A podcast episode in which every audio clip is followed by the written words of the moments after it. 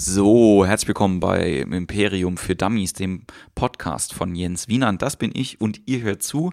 Das freut mich sehr unglaublich geil, dass ihr dabei seid. Das empowert mich auch immer so ein bisschen noch mehr Projekte anzugehen und ich kann es jetzt endlich sagen, ich habe es ja die ganze Zeit schon angeteased, die letzten paar Wochen. Ich habe einen zweiten Podcast gerade gestartet, der heißt Improv Comedy und du. Ich spreche über Improvisationstheater, über Improvisieren auf der Bühne, was das mit Comedy zu tun hat.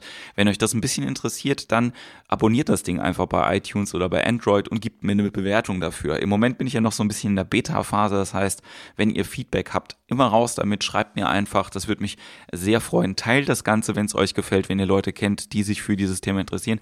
Es kann sein, dass es am Anfang so ein bisschen böhmische Dörfer für euch sind, aber hört einfach die Episode 0. Da erklärt sich das eigentlich ganz gut, hoffe ich doch. Wie gesagt, ne, Support ist immer sehr, sehr wichtig für so einen Podcaster und ich freue mich total, dass ihr diesen langen Weg mit mir gegangen seid und dass ihr immer noch dabei seid und äh, ihr das gut findet.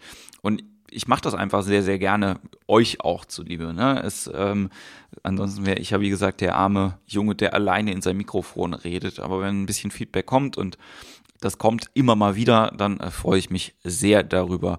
Und die Gespräche sind auch ganz großartig. Der Gast, den ich heute da habe, ihr merkt, ich komme sofort zum Punkt, gar nicht viel Vorgelaber heute, außer dass ihr äh, den anderen Podcast auch mal checken sollt. Mein Gast heute ist Jochen Prang aus Nürnberg oder jetzt inzwischen auch Berlin. Ähm, ich komme direkt zum Talk. Ich äh, kann nur sagen, es war ein sehr, sehr cooles Gespräch, auch weil äh, das das erste Mal war, dass wir so eine neue Plattform ausprobiert haben, über die wir das gemacht haben. Ich war in Mannheim und er war in Berlin. Ich hoffe, es hört sich trotzdem an wie in einem Raum, wie durch Zauberhand. Und ich wünsche euch ganz viel Spaß bei dem Gespräch mit Jochen Prang.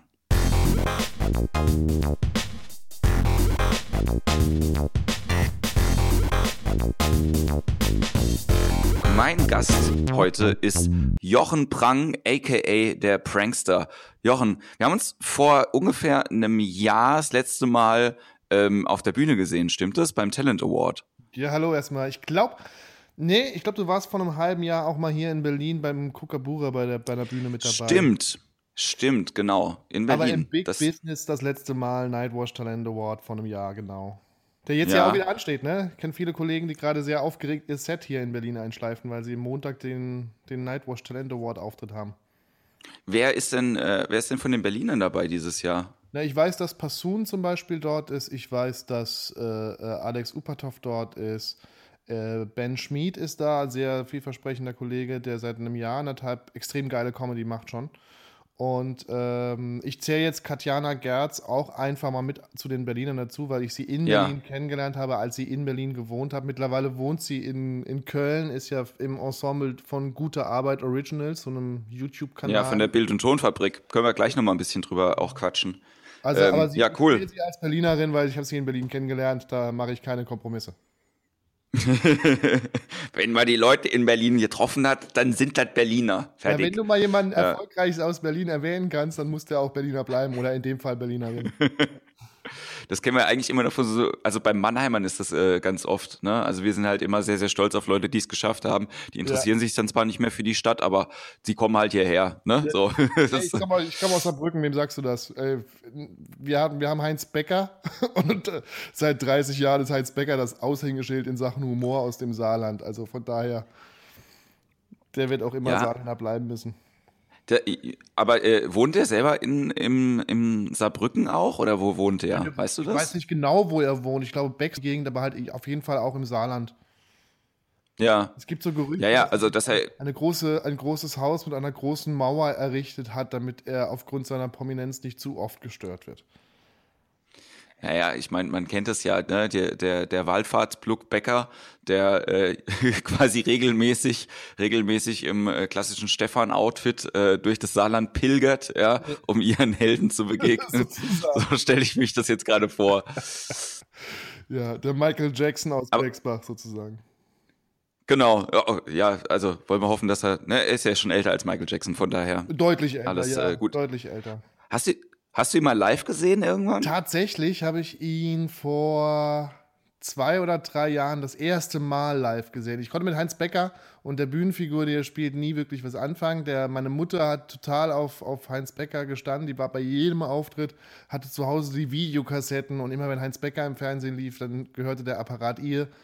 Und daher kenne ich sein, seine Sachen und ich fand das nie so, wo ich dachte, ja, und was ist jetzt lustig? Aber ich habe ja lange Zeit in Nürnberg gewohnt und irgendwann war, war Gerd Dudenhöfer, also Heinz Becker, in der ja. Komödie Fürth als äh, Solokünstler gebucht. Und mein Mitbewohner war auch Saarländer. Und wir haben uns immer schon sehr darüber amüsiert, wenn wir uns irgendwo als Saarländer vorgestellt haben, dass der erste Satz war: Ah, dann kennt ihr bestimmt Heinz Becker.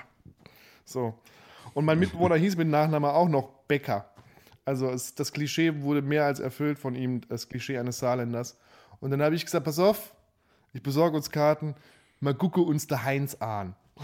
Und dann sind wir zum Heinz Becker Auftritt und es war genauso, wie ich es erwartet habe und absolut nicht mein Humor. Es hat irgendwie Spaß gemacht, das zu sehen, aber es war halt so, so alles das, was ich als, als, als, als, äh, als Stand-up-Comedian mache und tue, ist komplett in die andere Richtung als das, was Heinz Becker eben macht. Oder letztendlich ist es aber auch eine Figur, die so ein bisschen mit der Kleinbürgerlichkeit im Saarland äh, spielt und die so ein bisschen auf die Bühne holt. Und dadurch ist es ja auch okay, aber es ist halt eben nicht so ganz mein Humor. Es war amüsant, aber nicht äh, erleuchtend. Ich, ich frage mich, ich frage mich halt immer bei, ähm, bei Heinz Becker, du kannst das so klar auseinanderklabustern, ich auch.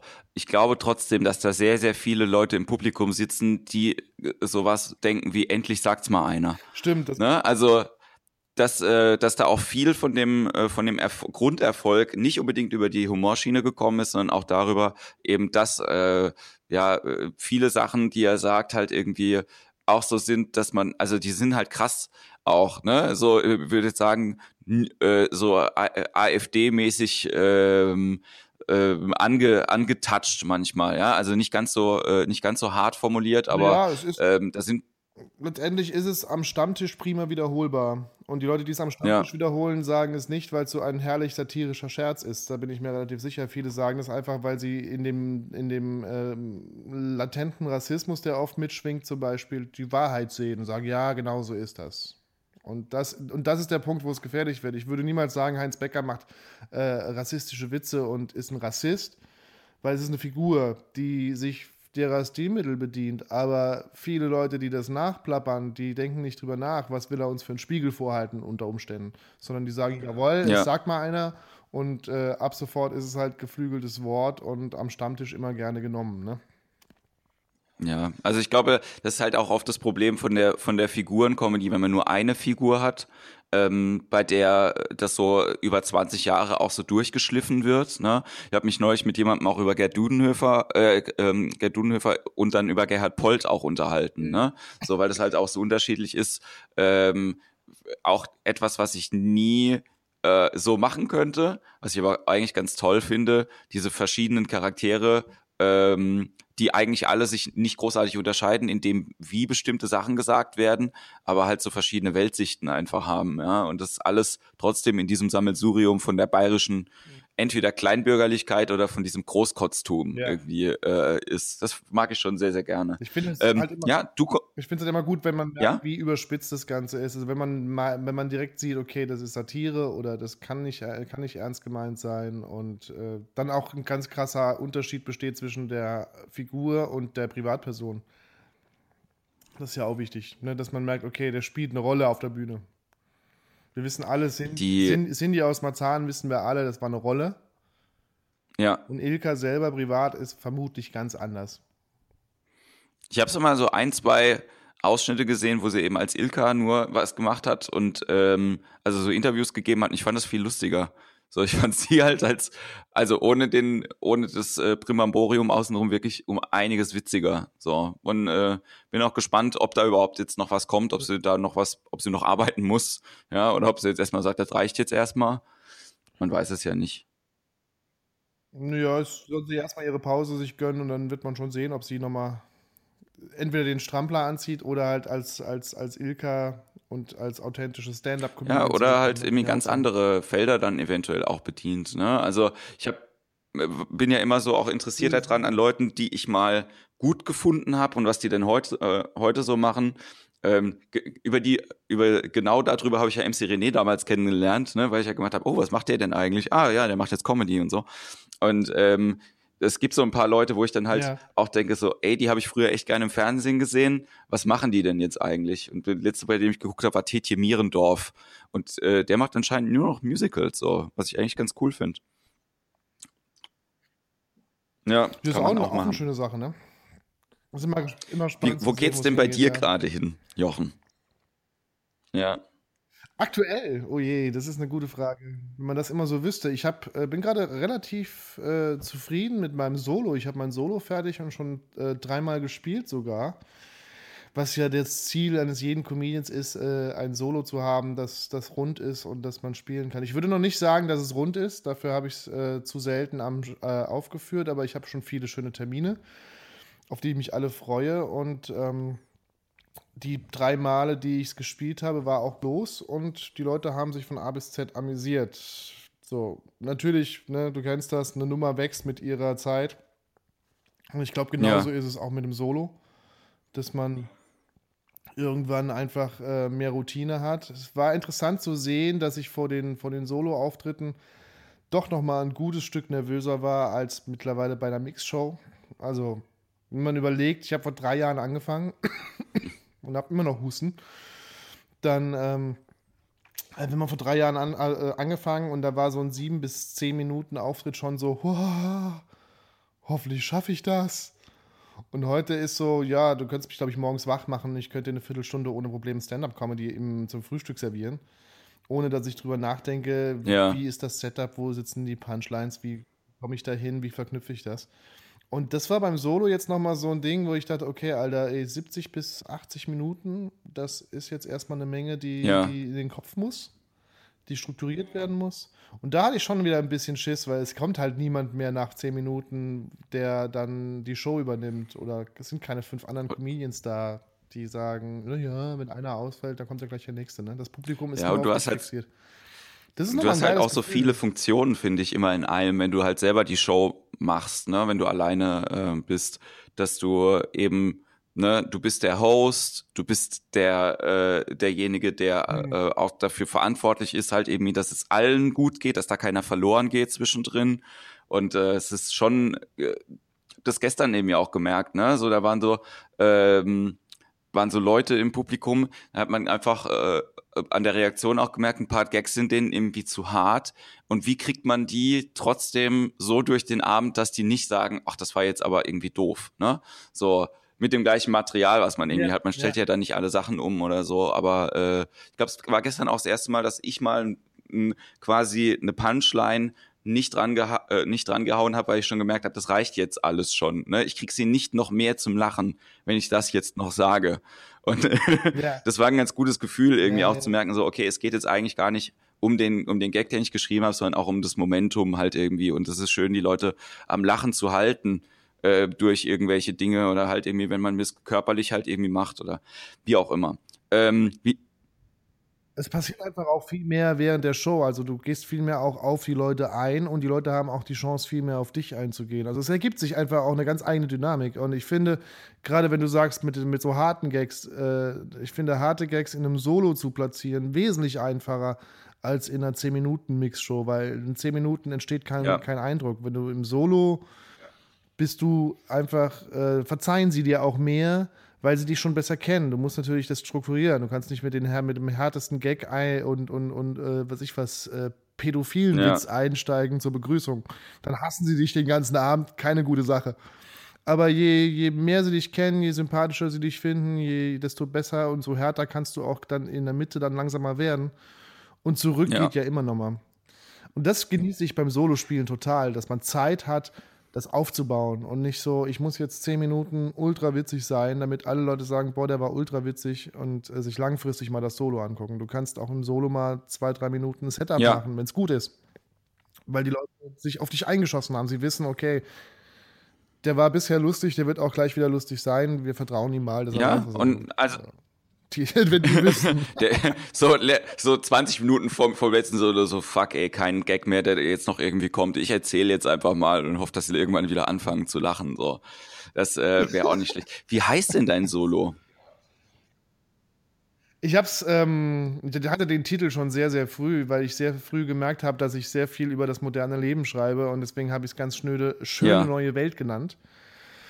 Nach Huxleys, ähm, weil darum geht es bei mir so im Groben, äh, die, diese ganze Wahnsinn, den wir uns antun. Wir sind permanent auf Facebook, wir nutzen äh, modernste Kommunikationsmittel und machen selten was Sinnvolles, außer zum Beispiel jetzt im Moment. Ich bin begeistert von dieser Technik und den Möglichkeiten, die wir haben. Allein die, ich, ich war vor 20 Jahren äh, DJ und war in ganz Deutschland unterwegs und ich habe bestimmt mindestens zehn Regenwälder äh, verdruckt an Papier, um mir die, die, die Routen zu den einzelnen Ja. Clubs rauszulegen und im Auto dabei zu haben. Wenn ich überlege, dass wir heute nicht mehr suchen müssen, weil wir äh, Maps auf dem Handy Ja. haben zum Beispiel. Ne? Das ist eine riesen, eine riesen Erleichterung. Ich habe nur so ein bisschen Schiss davor, wenn das Ganze mal ausfällt, dass wir dann alle orientierungslose, rasierte Affen sind, die äh, über den Planeten Es gibt ein sehr, sehr stolpern. gutes äh, Buch von Andreas Eschbach, das heißt Ausgebrannt. Das ist eins von meinen Lieblingsbüchern. Das äh, äh, quasi Andreas Eschbach macht immer auch so, von daher passt ein bisschen zu Huxley. Ähm, der macht auch immer so Utopien, die aus so Was wäre wenn Ideen entstehen. Und bei Ausgebrannt ist es die Idee, was würde passieren, wenn wir sagen, morgen gibt's kein Benzin mehr auf der Welt. Und es ist echt witzig, dass dann innerhalb von sechs Monaten die ganze Erde in so Mittelalterstatus wieder zurückfällt. Ne? Also, nee, jetzt nicht ganz Mittelalter, aber ich sag jetzt mal so Kolonialzeit von den USA. So halt irgendwie der, der, der Status so. Ich und das äh, ist sehr, sehr spannend, ähm, das dann halt irgendwie zu lesen. Und es ist ja nicht so unrealistisch, halt irgendwie sich darüber Gedanken zu machen, was dann passieren würde. Und man merkt ja halt irgendwie auch schon daran, Mhm. ähm, ich hatte mal eine Situation, wo mir der Strom abgestellt wurde in der Wohnung. Ja, es war nicht meine Schuld, aber es ist passiert und es war eigentlich ganz witzig, mal zwei Tage auch, also ne, Wasser und so hat noch alles funktioniert, aber wenn es dunkel draußen wurde, dann wurde es halt dunkel. So.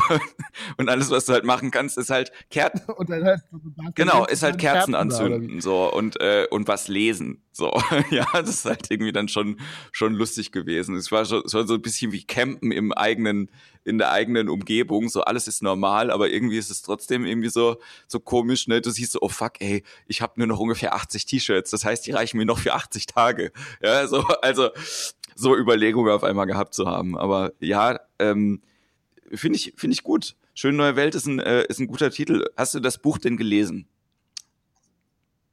Mm, tatsächlich nicht. Lies es. Lies es. Jetzt tatsächlich nicht. Ich habe ich, ich hab's auf meiner Liste ganz oben, aber ich habe es bisher noch nicht geschafft, es zu lesen. Ich hab, das werde ich oft gefragt. Hast du auch das Buch gelesen? Ich so, nee, bisher nicht. So. Aber muss auf jeden Fall noch passieren. Ähm, und äh, ja, also ich fand den Titel halt sehr schmissig, es hat so gut gepasst. Meine ersten Nummern gingen über, über so Dinge wie, wie, wie äh, YouTube und analog dazu früher äh, äh, der gute alte Videorekorder. Also Filme teilen heute, Filme teilen damals. Was ja sehr, sehr grauenvoll war, weil wir ständig diese, diese riesen Geräte rumgeschleppt haben, und, um Filme Ich- zu überspielen. also was ich ganz witzig fand, ich habe heute Morgen gelesen, es gibt einen neuen, ähm, es gibt einen neuen Anbieter, so wie The Two, also so ein, so ein Internet-Fernsehanbieter, der sich als, äh, also das USP von dem ist, dass du halt quasi die Fernsehsendungen aufnehmen kannst. Es gibt nicht viele Streaming-Anbieter, bei denen du das gut machen kannst, ja. Und äh, damit ist er jetzt an den Markt gegangen und äh, habe heute Morgen gelesen, dass aber ProSieben und Sat1 jetzt schon sagt, wir möchten das nicht mehr haben.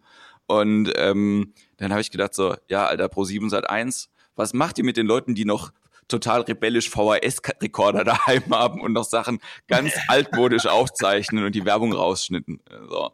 Was macht ihr gegen die? Aber ich, aber ich hatte das mal. Ich hatte mal einen Online-Videorekorder. Es fällt mir ums Verrecken nicht mehr ein, wie das Ding hieß. Es war aber eigentlich ganz gut. Das war auch kostenpflichtig. Das hat irgendwie so 50 Euro im Jahr gekostet. Und dann konnte man äh, wie einen Videorekorder programmieren. Dann hat er es aufgenommen und äh, am nächsten Tag konnte man das dann äh, runterladen.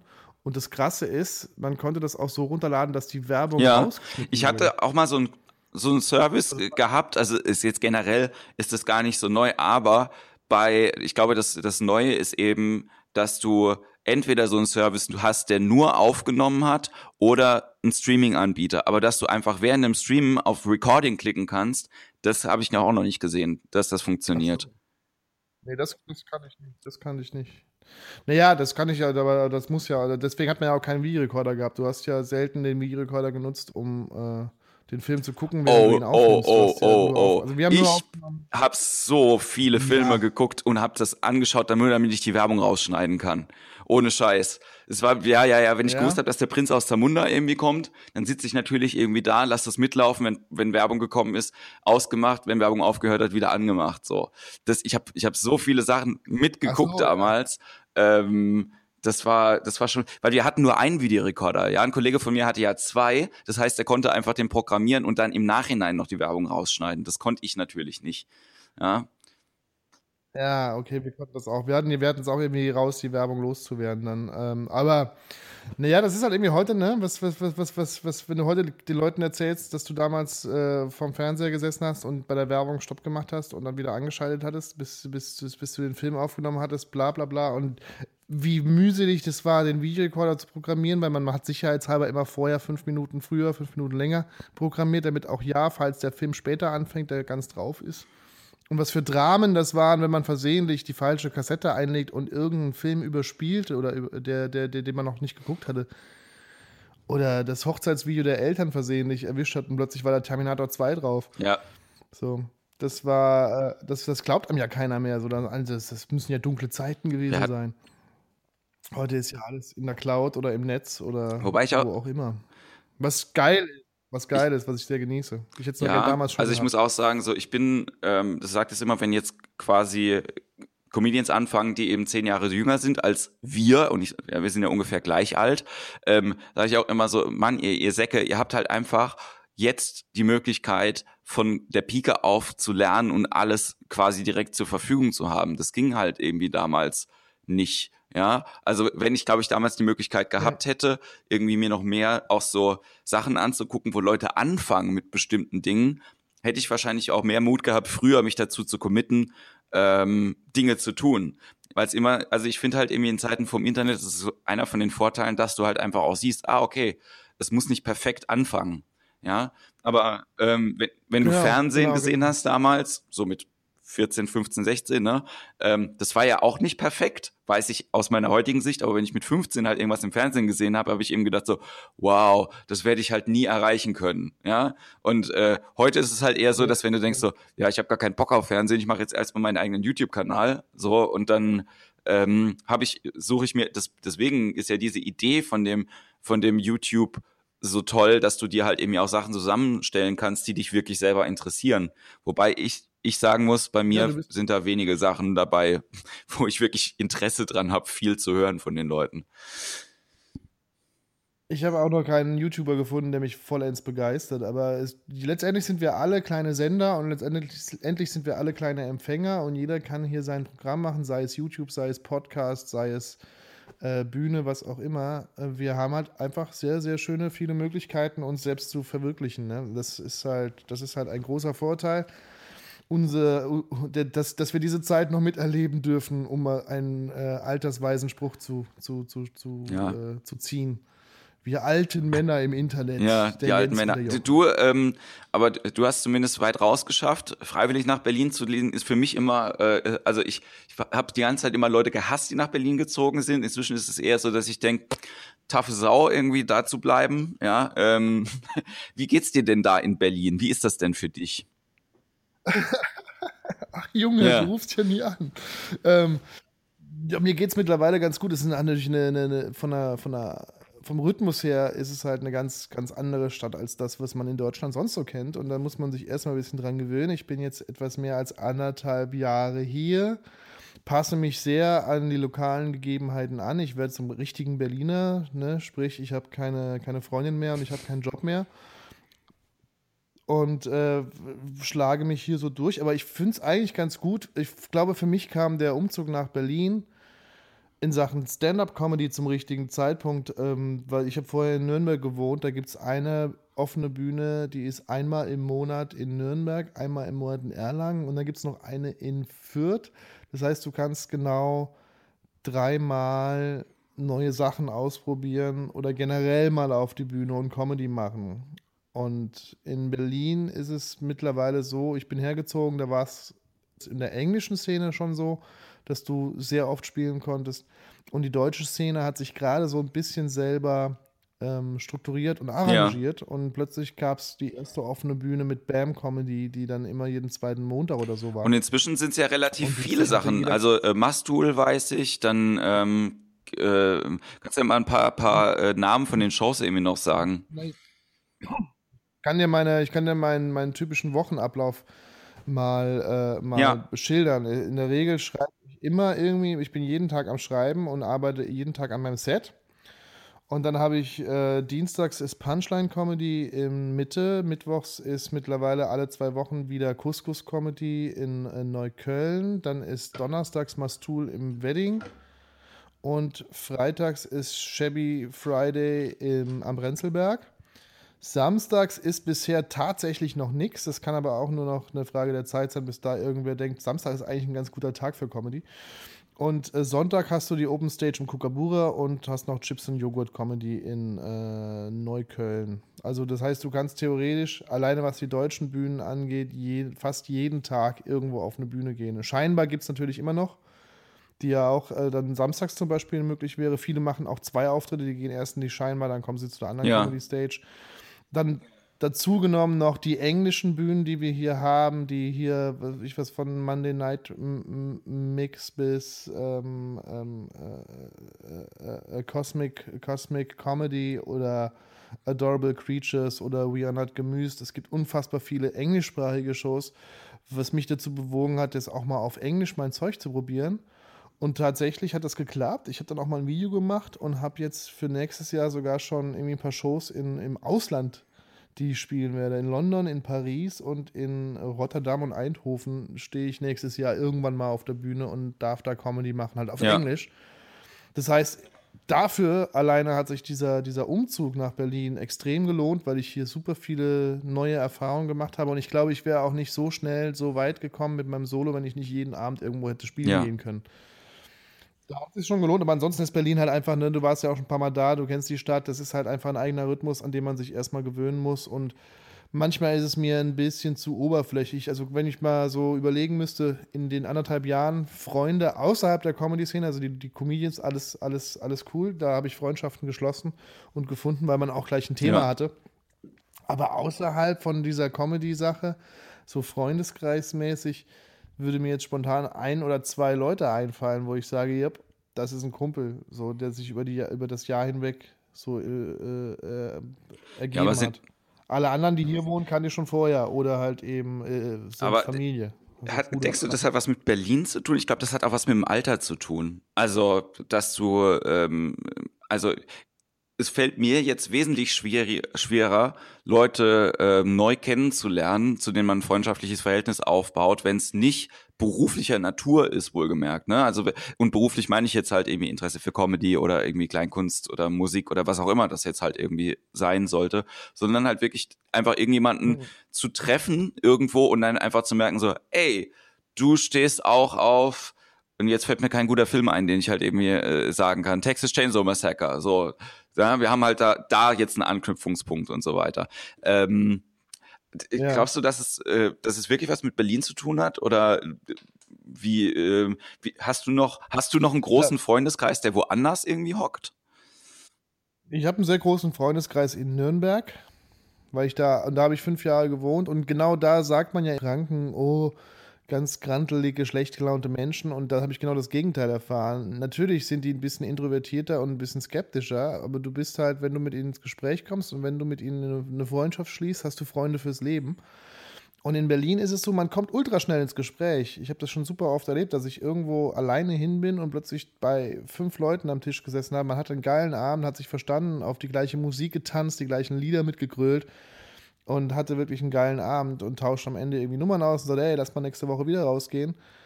Und dann hörst du noch zwei, drei, kriegst noch zwei, drei WhatsApp-Nachrichten und dann hörst du irgendwann nie wieder was von den Leuten. Auch wenn du schreibst, kriegst du irgendwie keine Antwort. Da bist du nur wieder einer von den vielen Leuten, mit denen man mal in Berlin gefeiert hat. Du bist halt hier anonym. Das ist halt eine Großstadt. Also ich wohne seit, äh, seit ein bisschen mehr als einem Jahr jetzt in der, in der Wohnung, in der ich wohne. Ich kenne meine Nachbarn nicht mit Vornamen egal wo ich sonst gewohnt habe, Saarbrücken, Nürnberg oder wo auch immer, wusste ich, wie, wie heißt der Typ, der neben mir wohnt, wie heißt mein Nachbar, was macht der Nachbar. Man sieht sich auf dem Flur, man trifft sich auf dem Café, man hat mal ein Stück Kuchen über oder wie auch immer. Ist hier nicht.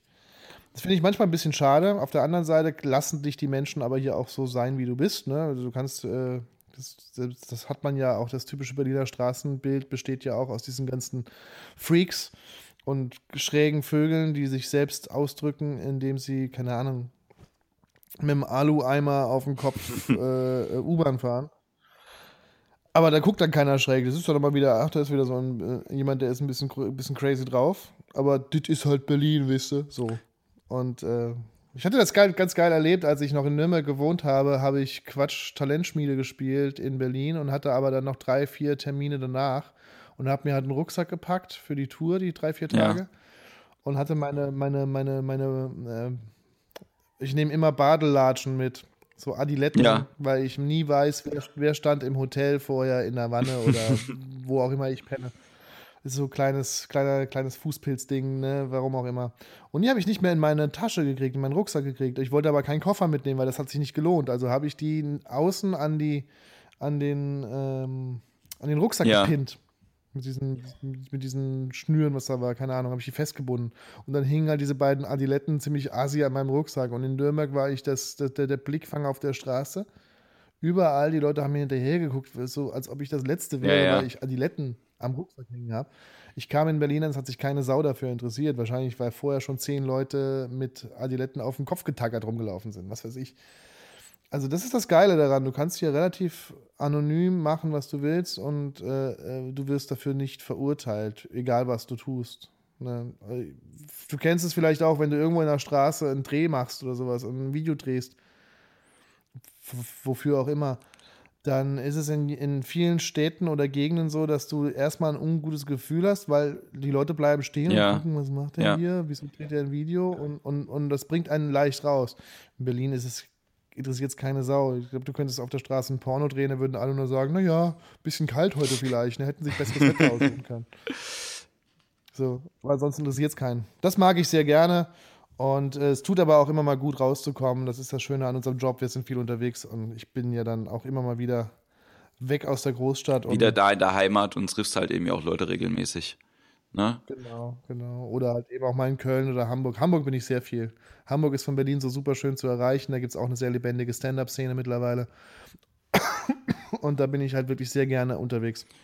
Hamburg ist super. Ja, wie, ähm, wie ist das so äh, publikumsmäßig? Ähm, äh, also, weil ich so das Gefühl gehabt habe, ne, so, also, dass du in, in Berlin hast, so repräsentativ äh, einen relativ guten Schnitt von den Leuten. Das heißt also, wenn irgendwas da funktioniert, weil das Publikum halt meistens gemischt ist, je nachdem, welche Show du jetzt gehst, aber dann funktioniert es auch irgendwo anders. In Hamburg habe ich immer so das Gefühl, ähm, dass es nicht unbedingt repräsentativ ist, wenn man da halt irgendwelche Sachen macht, ähm, die, dass die auch woanders funktionieren, weißt du so? Also ich will so ein bisschen äh, über den Menschenschlag irgendwie mit dir gerne reden, ne? Also was für was für Leute ähm, man im Publikum hat, welche Leute äh, man auch erwartet, irgendwie im Publikum zu haben und so. Weißt du, was ich meine? Ja, ich weiß, was du meinst. Natürlich erwartet man immer, ähm, also ich persönlich habe so ein Idealbild, junges, aufgeschlossenes Publikum, das äh, versteht, dass das auf der Bühne nicht immer zu 100% ernst gemeint ist und die äh, einfach kommen, um zu sagen, ich will heute Abend lachen ich lasse mich darauf ein, was der Typ zu sagen hat und äh, befreie mich von meinen Zwängen und meinen Ängsten. In der Regel ist es ja eher so, dass du so eine Mischung hast. Ne, die, also, also ich finde zum Beispiel, Hamburg ist bisher immer ein gutes Publikum gewesen. Ich hatte da eh meistens relativ junges Publikum, Studenten und ein äh, bisschen älter, die äh, halt Bock auf Stand-up hatten, weil die Szene das auch so verkauft dort und auch so organisiert und auch in die Locations geht, wo junge mhm. Leute sind. Spannend fand ich, neulich war ich in Hamburg bei einer Show, die hieß Neues aus dem Unterdeck. Macht Kollege Felix Oliver Schepp, bestimmt schon mal mhm. von ihm gehört. Und da war das erste Mal in Hamburg, wo ich äh, nicht in so einer hippen Bar oder in einer Disco oder irgendwo in einer Kneipe gespielt habe, sondern es war auf dem Theaterschiff. Eine wunderschöne Location. Okay direkt ein ne, richtig geil, ein, ein, altes Schiff, das liegt da in der Elbe. Als ich ankam, war noch Elbe, da lag es auf Grund und als wir raus sind, schwamm es wieder. Super geil. 150 Sitzplätze, war nahezu fast ausverkauft. Aber alles halt eben so klassisches Theaterschiff, wie sich schon anhört. Ne? Älteres, gesetztes Publikum, ja. die wahrscheinlich auch eher so im Kabarett zu Hause sind. Das war auch eine, eine, eine Mixshow. Da war nicht nur Comedy, da waren halt eben auch äh, Musical-Sänger, es war, ähm, es war ein Poetry Slammer war da und äh, Hans-Hermann Thielke, falls ja, du ja, kennst. Ja, ja, ja. Ich, ich rede ja ab und zu über, über ihn. Vielleicht soll ich mich mal mit ihm unterhalten. Weil ich muss auch sagen, vielleicht muss ich mir mal live angucken. ist halt für mich so ein bisschen der, also ähm, immer der, der Comedian, den ich irgendwie einfach mit dieser, mit dieser Plattenrolle so abgespeichert habe. Ne? Also ich weiß, dass sich das irgendwie auch weiterentwickelt hat, so, aber egal. Also der war da, ja. Ja, und, und ich halt eben als Stand-Upper und das Publikum halt entsprechend auch so äh, äh, durch, durchmixt und eher älter. Und ich dachte, oh weia, jetzt bin ich mal gespannt, was das jetzt wird. Aber zieh mal durch.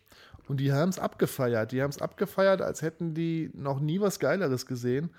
Und haben danach auch gemeint, es war mal schön, jemanden zu sehen, der frei Schnauze redet und der auch äh, äh, kein Blatt vor den Mund nimmt in, in, in vielen Dingen. Und äh, aber Tenor war trotzdem gut, dass keine Kinder da waren. das war und Berlin, ich habe in Berlin die Erfahrung gemacht, dass du, dass du hier ein hartes Publikum eigentlich hast, obwohl es gar nicht so aussieht. Ja. Weil es gerade was die Szene hier anspricht, sind ja auch eher junge Leute. Und das ist ja auch, du kennst es ja, es sind ja oft so Hinterzimmer in Bars, in denen wir hier die Open Stages ja. haben oder ja oder schöne abgeranzte alternative Locations und das zieht natürlich auch jetzt eher die jüngeren Leute an. Allerdings habe ich so den, den Eindruck, dass du in Berlin halt auch nicht so einfach die Leute hast. Das heißt, du musst denen schon was bieten. Ja. Und deswegen, also ich habe die Erfahrung gemacht, wenn eine Nummer in Berlin funktioniert und die Leute lachen darüber, und zwar nicht so lächeln, sondern richtig lautes Lachen, dann funktioniert das Ding wirklich überall. Mhm. Da habe ich bisher nie ein Problem mit gehabt. Allerdings muss die Nummer halt wirklich gut sein, weil so, so, so diese Durchschnittssachen, da lachen die zwar auch, aber du merkst schon, okay, das ist jetzt mehr so amüsiert, aber noch nicht so ein Highlight.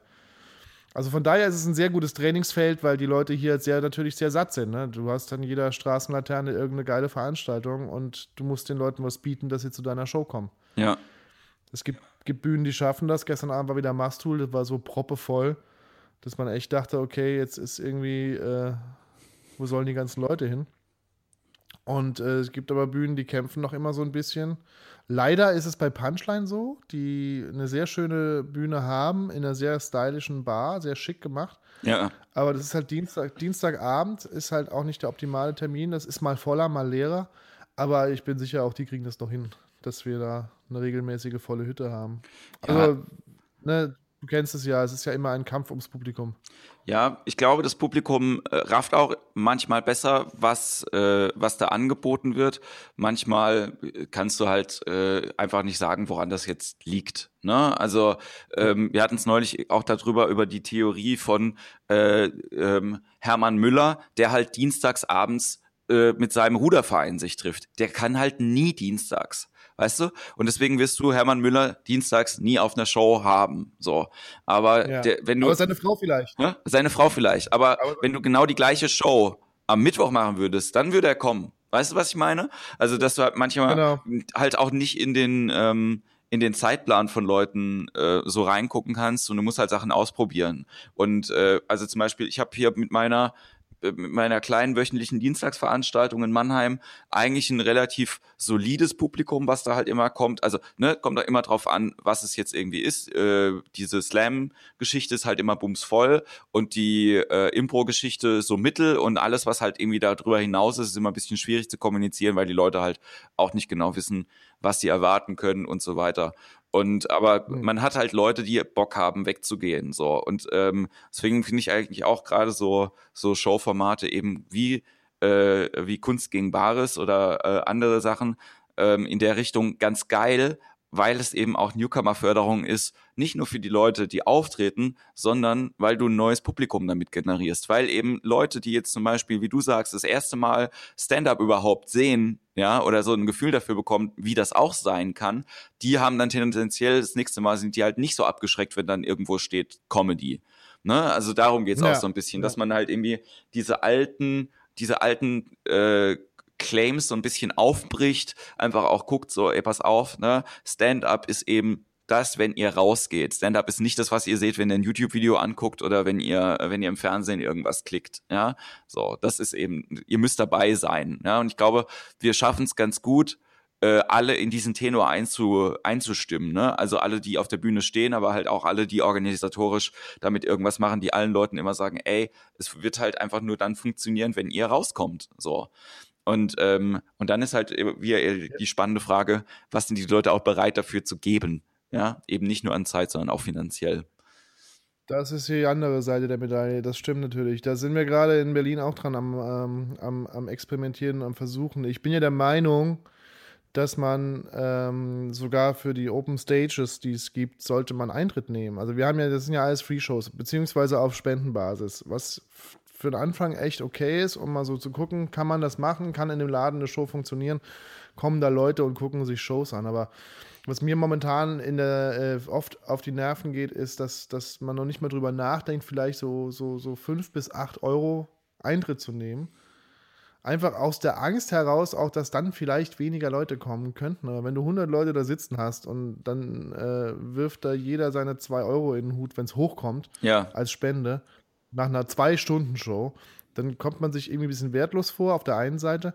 Auf der anderen Seite, wenn du dann einen Fünfer Eintritt nimmst und es kommen halt nur 80 Leute, dann hast du trotzdem A, mehr Einnahmen, kannst B, für die nächste Show eine bessere Promotion machen, weil du ein ein, einen Topf hast, aus dem du Geld nehmen kannst, ja. um Plakate, Flyer und was ich was zu drucken. Ja. Und äh, es ist natürlich für den Comedian auch nicht schlecht, wenn er zumindest irgendwie so einen kleinen Obolus für seine sieben bis zehn Minuten dann, dann mit nach Hause nehmen kann. Ne? So ein, was ich was, keine Ahnung. Ich muss ja für die Open Stage keine volle Gage kriegen, die, die man bei einer regulären Mixshow erwarten kann. Ja. Aber wenn du merkst, okay, die Hütte ist voll, hier, hier wäre Potenzial, dann wird das leider oft nicht genutzt. Wir veranstalten jetzt zum ersten Mal auch äh, ähm, Mix-Shows selber aus der Szene heraus. Da gibt es einige, die BAM-Kollegen machen jetzt am äh, 28.10. zum Beispiel eine, eine Show in einem, äh, in einem kleinen Theater in Kreuzberg. Ja. Äh, mit vier Leuten, die dann auch wohl, glaube ich, einen Zehner-Eintritt kostet es hat sich ein, äh, Ben Schmid und ich haben uns zusammengesetzt und überlegt, was könnten wir denn so, so, so, so, so tun, was wäre denn der nächste Schritt? Und wir haben jetzt spontan die Berlin Comedy All Stars gegründet. Das ist auch letztendlich eine Mixshow, wo immer vier Comedians auftreten. Ja. Aber insgesamt sind wir, glaube ich, zwölf Leute, die wir im Pool haben, die wir auf dem Schirm haben. Und äh, jetzt ist uns aufgefallen, dass das Konzept eigentlich so gut ist, dass es auch bundesweit ziehen würde, weil Berlin schon eine Stadt ist, auf die alle irgendwie gucken. Haben jetzt auch schon Termine in Hamburg. Ja. Und sind mit Leuten im Gespräch in äh, Erfurt, Dresden, Leipzig, die kannte. Und äh, äh das entwickelt sich ganz gut. Und da haben wir jetzt nächste Woche am 26.10. die Berlin-Premiere in einem sehr schönen Theater in Charlottenburg. Bewusst auch dort gesetzt, weil da so comedy-mäßig in der, äh, noch nicht so viel ist. Gut, du hast die Wühlmäuse und äh, ein, zwei andere Läden, die, die in Sachen Comedy hier und da was tun. Aber wir dachten, wir gehen jetzt mal in einen Kiez, wo, wo diese Stand-up-Comedy, wie wir sie uns vorstellen, noch nicht so gegeben ist. Bin sehr gespannt, was da passiert. Aber auch da nehmen wir halt endlich auch mal einen gescheiten Eintritt. Da gibt es halt eine normale Karte für 14 und eine, eine, ermäßigte Karte für 10 Euro. Und ich finde, das sollte einem das schon wert sein. Da stehen vier Leute auf der Bühne, die für über zwei Stunden den Abend äh, füllen. Und äh, da sollte man einfach auch mal klar haben, das ist ja auch eine, eine, eine Sache, die, die normalerweise Geld kostet. Ja. Wenn du ins Kino gehst, ich war neulich im Kino, ich habe 12 Euro für eine Kinokarte bezahlt, weil der Film hat noch 3D und Überlänge und äh, dann hast du noch kein Popcorn und kein Bier. Zahlst du aber auch diesen günstigen Preis nur in Berlin, weil ich, ich zahle hier fürs Kino mehr. Ich zahle immer, also wir, ja? Wenn, ja, ja, wenn ich mit meiner Freundin äh, äh weggehe zusammen abends, wir sagen, komm, wir gehen ins Kino und wir würden noch Getränke äh, und wir holen noch Getränke und Chips, legen wir 40 Euro auf den Deckel. Also es ist halt wirklich äh, echt extrem teuer geworden. So. Und die ähm, Getränke auch mal 8 Euro. Also insgesamt habe ich 20 Euro ausgegeben ja. für, für eine Tüte Popcorn, ein Bier und eine Kinokarte. Ja, was hast du denn geguckt? Äh, den neuen Tim Burton-Film, Die Insel der besonderen Kinder. Und ist er gut? Richtig gut. Ich fand ihn richtig gut. Ich hatte ja, die letzten Jahre hat Tim Burton ja immer so gefühlt ein bisschen nachgelassen. Aber in dem Film hat er wirklich nochmal so richtig gut aus der, aus der, äh, äh, aus der Geschichte alles rausgeholt. Ich bin. Es war Sehr fantasievoll, sehr kreativ, sehr schöne Umsetzung, sehr schöne Erzählweise, die Kameraführung wieder 1A. Also ich war ultra gut unterhalten. Ich habe nicht gemerkt, dass der Film auch wieder über zwei Stunden geht. Ich bin gespannt. Ich war jetzt schon äh, für meine Verhältnisse relativ lange nicht mehr im Kino, weil die letzten Filme, die ich gesehen habe, waren immer so Lückenbüßer. Äh, wenn ich irgendwo bin und warte darauf, dass ein Termin irgendwie anfängt, dann gehe ich mit, mittags meistens irgendwie in, in, eine Vorstellung ins Kino. Und ich überlege gerade, ja. das letzte Mal war ich in Köln. Ich überlege aber gerade, was ich gesehen habe. Ich weiß es nicht mehr. Äh, ich gehe relativ oft ins Kino. Ich gehe relativ oft. Ich mag Kino sehr gerne. Dieses, dieses, also Ne, viele sagen auch, ich warte, bis er auf DVD rauskommt. Ich denke, nee, ich mag das wirklich, Karte kaufen, dann geht irgendwann das Licht aus, dann gehen so ein bisschen Vorfilm und äh, Werbung und sogar, das mag ich ganz gerne. Dann geht das Licht wieder an, dann kommt der lustige Eisverkäufer und dann geht der Film irgendwann los. Ich mag das total. Ich finde das auch sehr, sehr gut und ähm, muss auch sagen, dass allein dieses Kinoerlebnis auch einen mittelmäßigen Film immer noch ein bisschen aufwertet. Ne? Also ich war ja. in Chicago zum Beispiel, wollte ich halt mittags ins Kino gehen und der Film, den ich äh, sehen wollte, den, den gab es noch nicht. Genau, den habe ich als letztes im Kino gesehen. Now You See Me, äh, Now You Don't Teil 2. Ähm, und dann habe ich mir hier diesen World of Warcraft-Film angeguckt in Chicago. Ach, hey. Und der war Ach, echt hey. schlimm. Aber was halt geil war, war der Sessel, in dem ich gesessen habe. Das war nämlich so ein richtiger, so ein Lounge-Sessel, wo du die Füße elektrisch, also so einen elektrischen ah. Fußheber hochfahren konntest. Ja, ja, geil. Und dann habe ich gedacht, so, ja, okay, alleine dafür hier in diesem Kinosaal zu liegen, ja, hat sich ja der Eintritt, und es war auch nicht teuer, irgendwie, keine Ahnung, hat acht Dollar gekostet oder sowas nachmittags. Ähm, mega gelohnt und hat echt Spaß gemacht. So. Ja, ja, ja. das kenne ich aus Nürnberg, gibt's das im, äh, die haben Deluxe-Kinos in Nürnberg. Und da ist es wirklich, du liegst, halt, das ist halt ein wahnsinns bequemer Sitz, den kannst du halt irgendwie extrem lang machen. Sogar meine Beine passen drauf. Ich bin ja sehr groß, bin fast zwei Meter groß. Mit Bedienung am Platz. Und man kann äh, äh, dann auch in die Frühvorstellung, haben wir mal gemacht, die Minions zum Beispiel. Ja. Die habe ich sonntags früh um 10 bei der, in der Deluxe-Vorstellung in Nürnberg mit ein paar Kumpels gesehen. Komplett mit Sektempfang und allem Pipapo. Wir haben da irgendwie am Abend zuvor schon genug getrunken und der eine Sekt hat uns dann gleich nochmal auf Level gebracht. Und dann lagen wir da im, äh, im, im Deluxe-Kinosessel. Das ist schon geil. Also ich mag halt einfach, also natürlich müssen die Kinomacher sich auch genau sowas einfallen lassen. Wie können sie das Kino attraktiver machen?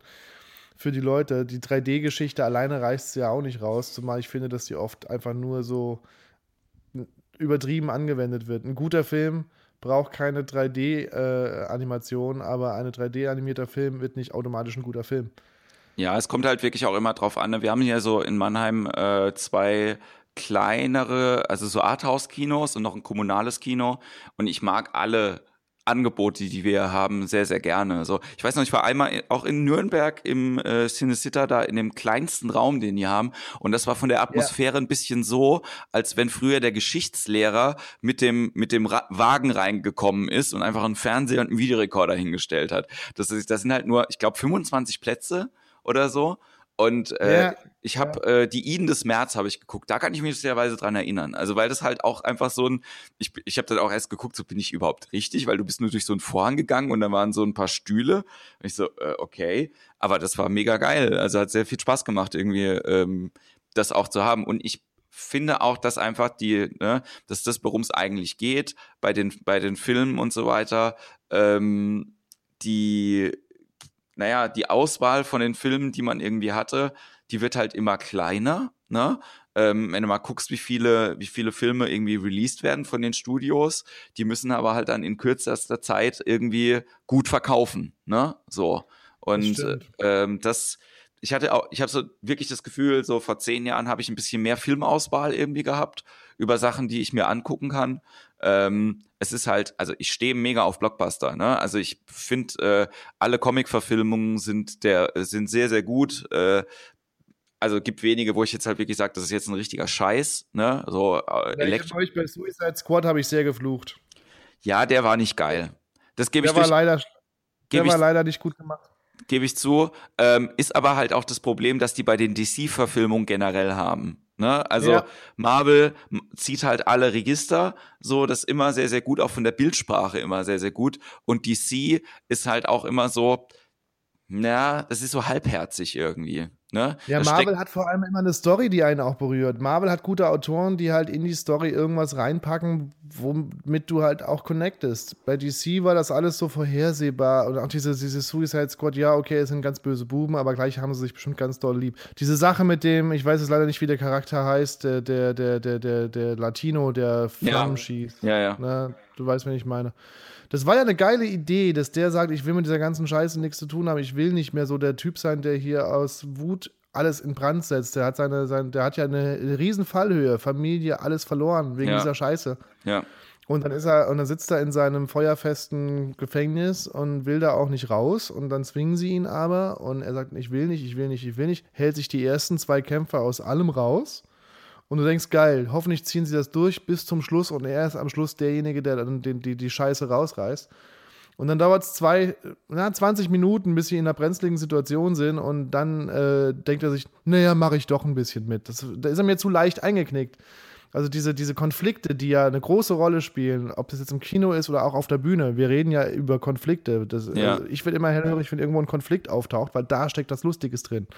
Und genauso ist es beim Film ja auch. Ne? Jeder Konflikt ist irgendwo eine gute Möglichkeit, die Story dichter zu machen.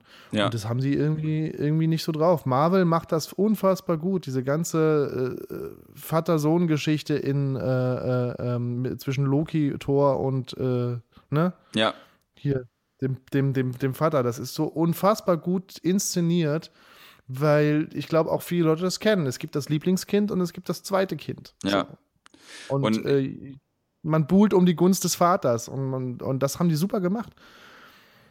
Ich glaube Und das auch, haben die bei Marvel drauf.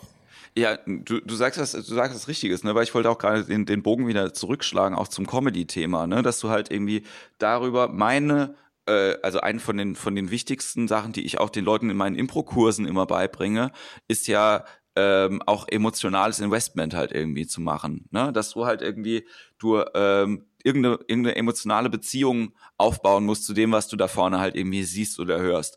Und das ist äh, bei, bei Impro so, das ist im Theater so, das ist bei äh, Film so und bei Stand-Up ist das auch so.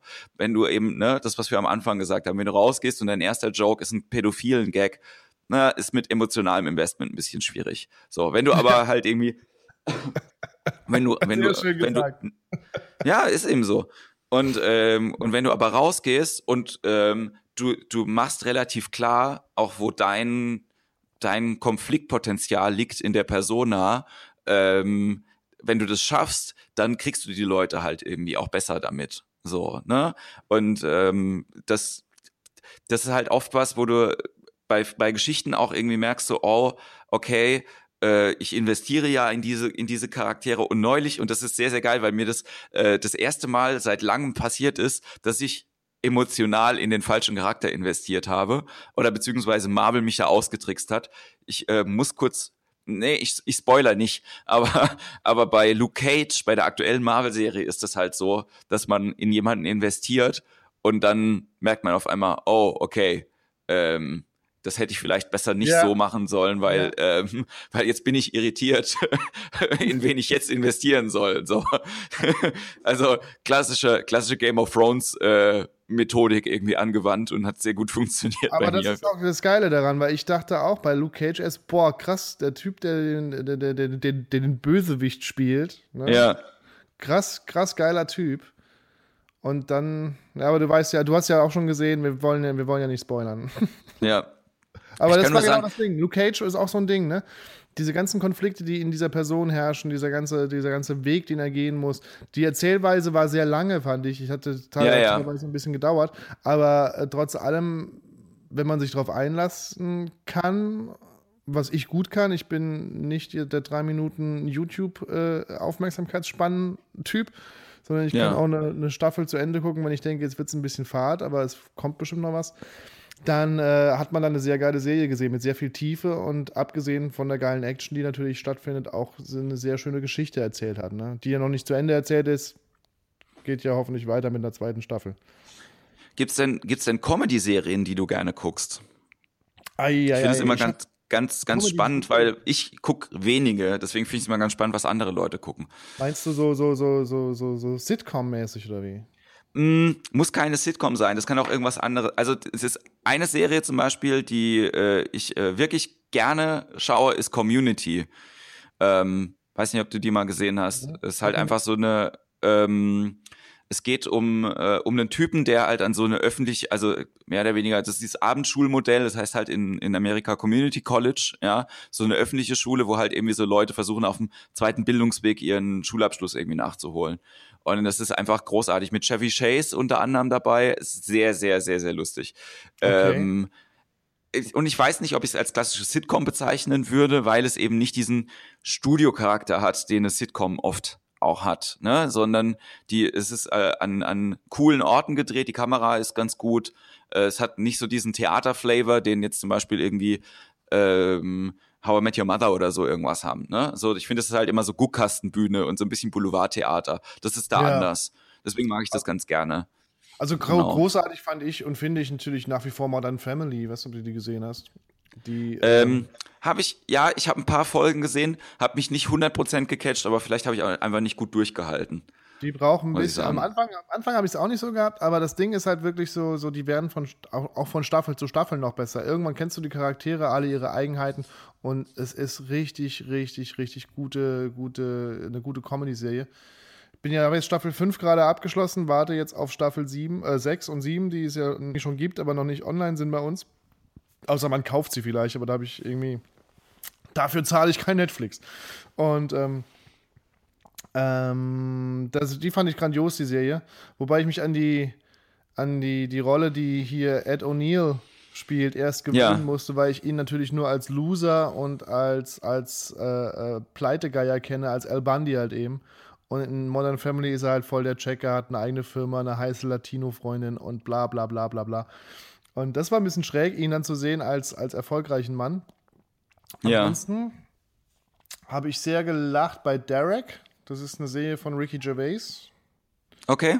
Die gibt es auch auf Netflix, kann ich sehr empfehlen. Ähm, ähm, ist auch sehr viel Drama dabei. Also der, der, der Typ hat es halt auch drauf, ne? so diese emotionalen Trigger zu betätigen, die man, die man so, die komplette Gefühlspalette des Menschen abzurufen. Es geht letztendlich um ein einen autistisch veranlagten Mann, der in einem Altersheim äh, aushilft und jobbt und der aber eine sehr eigene, sehr klare Sicht auf die Welt hat und sehr philosophisch vielleicht auch manchmal ist und äh, um das Leben, das ihm passiert. Es ist ein bisschen aufgezogen wie so eine Dokumentation, als hätte ein Kamerateam den Alltag in diesem Altersheim be be begleitet und immer wieder sprechen okay. auch in die Kamera. Das, das, war ja auch sein großes Ding mit The Office. Das war ja sein, sein Riesending, das bei uns dann irgendwie als Stromberg irgendwie verfilmt wurde. So in dem Stil ist es. Das kann ich sehr empfehlen. Da habe ich äh, sehr, sehr viel gelacht, aber auch äh, das ein oder andere Tränchen verdrückt, um das mal ganz unmännlich zu sagen. Aber eben, weil das halt auch schafft, die, diese komplette Palette der Gefühle einfach abzu, abzurufen und auch äh, gut abzurufen, nicht so billig halt eben. Ne? Also ja, ich wollte gerade sagen, also im Prinzip ist es mir dann auch relativ egal, ob es dann jetzt Comedy ist oder ob es irgendwie äh, Thriller sind oder ähm, auch so was Undefiniertes wie Orange is the New Black, das kann ich gar nicht richtig äh, genau bezeichnen. Ist irgendwo dazwischen so ein bisschen. Hä? Es ist lustig, aber es ist, ist auch tragisch und hart. Ja, und ich mag das sehr, sehr gerne. Also äh, eine sehr, sehr gute, äh, sehr, sehr gute Serie, einfach äh, auch toll geschauspielert und ach, gibt so viele gute Sachen, die man sich irgendwie, äh, die man sich angucken kann. Und ähm, Californication hat mich auch geflasht zum Beispiel. Californication gesehen? Ich habe lustigerweise davon die erste Staffel hier original verpackt neben einer ganzen anderen äh, äh, Sammlung von original verpackten DVDs hier im, äh, im Regal drin stehen und ähm, kommen meistens nicht dazu, damit anzufangen. Aber ja, ich weiß, dass ich das tun sollte. Ich mag David Duchovny halt auch sehr gerne. Ich wusste äh, äh, nicht, dass sie so gut ist. Mir wurde die oft empfohlen von Freunden und ich dachte so, mein Bild von Californication war, ja, da ist halt so ein abgefuckter Schriftsteller, der eine Schreibblockade hat und alles wegpoppt, was ihm vor die, vor die Flinte kommt. So, ne? Und so äh, muss ich das sehen. Und letztendlich geht es aber um ganz was anderes eigentlich. Und das habe ich aber nicht, das habe ich aber nicht gewusst. Und dann hatte ich irgendwann Langeweile und dachte, ach, und dann wurde mir Californication wieder auf irgendeinem Streaming-Portal vorgeschlagen, so als, äh, ja, hm, könnte sie ja. Und ja, gut, warum nicht? Und dann habe ich irgendwie die erste Staffel so in drei Tagen weggeguckt. Und dann irgendwie auch mit der zweiten gleich nahtlos weitergemacht. Ich habe irgendwie so, so teilweise abends gesagt, wegen, ah, die Jungs wollen was trinken gehen, aber ich muss gucken, was Hank macht, so, ne? Und das war, war eine krasse, krasse, krasse Serie. Also die hat mich echt, äh, echt mal wieder gepackt und das hat man ja leider selten. Ich habe aber dummerweise auch in mein äh, Serientum mit, äh, bin ich mit Breaking Bad gestartet, was die Überserie überhaupt mhm. war. Und da im Anschluss was zu finden, was einen ähnlich irgendwie äh, fesselt, das ist dann auch nicht so leicht. Also, äh, um, um bei, quasi noch die, meine beiden Serientipps irgendwie rauszuhauen, die Serie, mit der ich angefangen habe, war Boston Legal. Äh, fand ich mega gut, hat mir sehr, sehr gut gefallen, äh, ähm, weil ich auch äh, William Shatner in der Serie ganz großartig finde. Eben nicht, nicht nur blöd, sondern wirklich ganz, ganz toll gespielt. Auch das Ende von der Serie ist mega, mega geil. Das heißt, ich dann flend irgendwie äh, auf der Couch richtig gut und zwischendrin einfach verdammt lustig. Und halt The Wire ist halt einfach die beste äh, die beste Erzählstruktur, die eine Serie gehabt hat. Besser als Breaking Bad, meiner Meinung nach. Also okay. wirklich ähm, sehr, sehr cool, äh, was da passiert auch. Also weil es halt nicht nur um den einen Charakter geht, sondern halt irgendwie um mehrere und auch sehr, sehr cool. Wer, wer das noch nicht gesehen hat, sollte das tun. The Wire. Ähm, The Wire äh, geht um äh, Drogendealer in Baltimore. Ist äh, sehr, sehr spannend. Man kann sie nicht im Original gucken, weil man nichts versteht, leider. halt, weil die Hälfte, die Hälfte sind irische Polizisten und die andere Hälfte sind halt sind Schwarze aus dem Ghetto. So. Und das ist halt wirklich schwierig, da überhaupt nur ansatzweise zu verstehen, wenn die sich unterhalten, so ja. wo, worum das jetzt halt irgendwie geht. So. Ich hatte neulich The Preacher, habe ich geguckt auf, äh, äh, auf Amazon Prime und ja. im Original und da ist ja auch dieser, dieser, dieser Vampir der ja. Schotte oder Ire, Ire ist. So, Ire, ja. Und der auch knallhart diesen Akzent durchzieht, ne? Knallhart. Und dann drumherum die ganzen Texaner, die eh immer so reden wie 20 Packungen Huba Buba im Mund. Es ist Wahnsinn. Aber ich finde das geil. Zum Beispiel Narcos. Narcos war auch so eine Serie, die mich geil, geil, äh, die ich geil fand. Äh, hier Pablo Escobar und so. Und ich fand geil, dass sie da zum Beispiel auch das, das, das Kolumbianische kolumbianisch gelassen haben und äh, nicht ja. alles übersetzt haben. Viele haben sich beschwert, ich muss so viel lesen, aber ich fand es dadurch irgendwie ein bisschen, bisschen authentischer. Liegt aber vielleicht daran, meine Ex-Freundin ist Spanischlehrerin und ich habe da sehr viel aufgeschnappt. Ich musste tatsächlich gar nicht so viel lesen, was mich sehr gefreut hat. Und das hat, das hat bei dir sehr, sehr viele romantische Erinnerungen getriggert, als du dann genau. gehört hast, e socio e un amico. Ja, so. rote puta. nee, das nicht, aber ich habe halt tatsächlich von der Sprache einiges aufgeschnappt, was ich nicht, äh, was ich, was, was, was mich überrascht und auch gefreut hat. Ne? So. Mal schauen. Jetzt haben wir gar nicht so viel über Kopf geredet, ne? ja, aber ich, ich fand's, ich fand's trotzdem ein, äh, ein, ein super Gespräch. Ähm, Jochen, sag doch kurz, wie die Leute dich noch im Internet finden. Ah ja, jochenprang.de ist meine Homepage. Äh, der Prankster Jochen Prang findet mich auf Facebook auch. Da kann man mich gerne adden und Freund werden oder liken. Und ähm, Twitter bin ich auch mit Unterstrich Prankster zu finden. Ja. Das, äh, äh aber da kannst du ja einfach irgendwie, wenn du das, das, wenn du diesen Podcast in den sozialen Netzwerken postest, kannst du ja einen, einen Tag setzen mit allen, allen Seiten, wenn du magst. Das werde ich auf jeden Fall tun. Was machen wir jetzt eigentlich fotomäßig? Soll ich dir jetzt eigentlich was schicken oder machen wir ein Bild von den beiden Rechnern, wie die Aufnahme läuft? das klären wir gleich im Nachhinein. ähm, ähm, ich, ich sag mal, vielen Dank, Jochen, dass du, dass du dabei warst heute beim Talk und ähm, ich hoffe, wir sehen uns bald wieder auf einer Bühne. Bis bald. Tschüss. Und Dankeschön natürlich, dass ihr heute zugehört habt und ich sage auch bis ganz bald. Macht's gut. Ciao.